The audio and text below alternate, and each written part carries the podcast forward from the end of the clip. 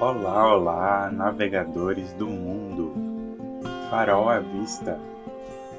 Bem-vindos a mais um Farol da Rota, podcast com mensagens que são luz para a sua jornada. sou o faroleiro Carlos Torres, escritor, tarólogo, terapeuta. E no episódio de hoje, Conselho de Quinta. Volta para casa? Vamos entender isso? Conselho de Quinta. E o conselho de quinta quem traz é o Ais de Taças. Ouve aí o que ele tem a dizer. Open your heart to me, baby. I hold the lock and you hold the key. Open your heart to me, darling. I give you love if you you turn the key.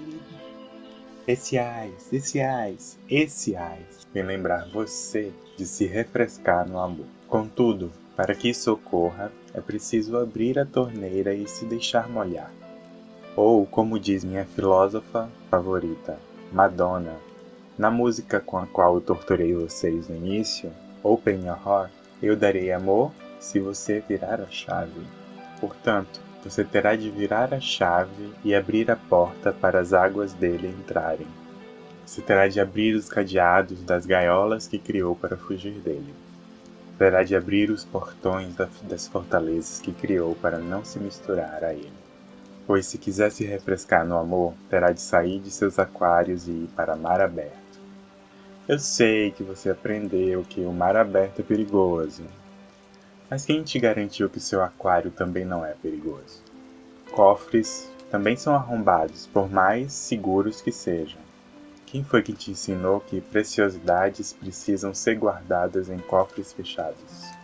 Sabe aquelas velas decoradas que nunca são acesas por serem bonitas demais para queimar?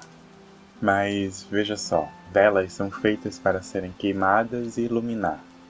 Percebe que não usaram a vela por ser bonita demais. É roubar o propósito existencial da vela?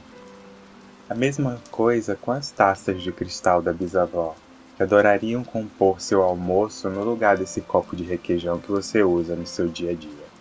Mas aí você me diz: Ai, correu o risco de quebrar? Credo em cruz, desconjuro mangalô três vezes. E enquanto isso, lá estão elas guardadas e acumulando poeira. No seu mundo, Desses itens muito preciosos para serem usados, qual o seu? Quais os seus cristais e velas? O que está guardado com suas existências roubadas em seus armários? E em sua vida? E em sua alma? O amor não pulará da cristaleira onde você o tem guardado. Ele é educado e respeitará os muros que você criou para se proteger dele. Ele irá tentar chamar sua atenção com certeza, pois ele quer banhar todos em suas águas, mas ele jamais te empurrará à força nelas. Talvez você tenha medo de se afogar, pois você não acredita que pode respirar embaixo d'água. Mas você esqueceu que no amor você respira dentro dele. Você esqueceu que o amor foi sua primeira morada, assim como a água do ventre foi a primeira morada do seu corpo.